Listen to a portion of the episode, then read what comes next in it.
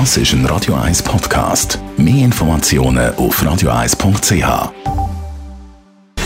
Gesundheit und Wissenschaft auf Radio 1. Unterstützt vom Kopfwehzentrum Irlande Zürich. www.kopfwww.ch eine Vier-Tage-Woche hilft der Umwelt. Das habe ich auf now.ch heute gelesen. Dabei ist in Großbritannien zwischen Juni und Dezember letztes Jahr eine Studie durchgeführt worden mit 61 Firmen und etwa fast 3000 Mitarbeitenden. Die Bilanz fällt positiv aus. Weniger Pendlerverkehr natürlich und mehr Aktivitäten zum Wohl von der Umwelt, von der Natur. Das heißt mehr Zeit fürs Posten von nachhaltigen Produkten, Zeit auch fürs Recycling und Zeit fürs Wandern.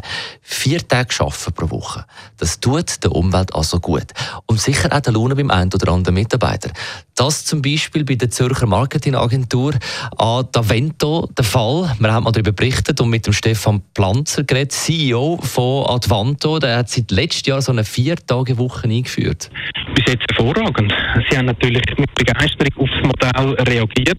Und sie haben gefragt, ja, kann das überhaupt sein? Ist das überhaupt möglich? Was muss ich jetzt machen?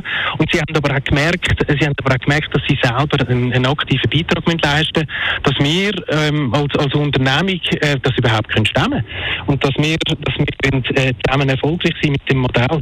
Und das ist ein, äh, ein Modell für Erwachsene, wo jeder muss merken, ähm, dass, er einen, dass er einen Beitrag dazu muss leisten und darf leisten, aber dafür auf der anderen Seite auch wahnsinnig viel äh, profitiert. Aber heisst das, dass Mitarbeiter jetzt einfach vier Tage, vier Tage das müssen erledigen, was sie vor äh, fünf Tagen gemacht haben? Sie arbeiten nur vier Tage anstatt fünf Tage. Das heisst aber nicht, dass sie alles reinquetschen in vier Tage, was vorher in fünf Tagen reingequetscht haben oder geschafft haben.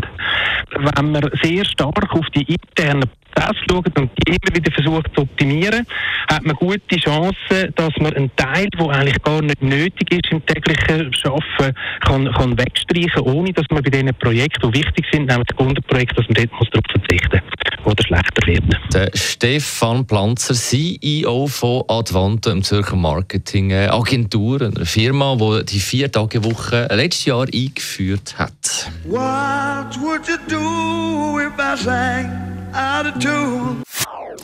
Das ist ein Radio 1 Podcast. Mehr Informationen auf radio1.ch.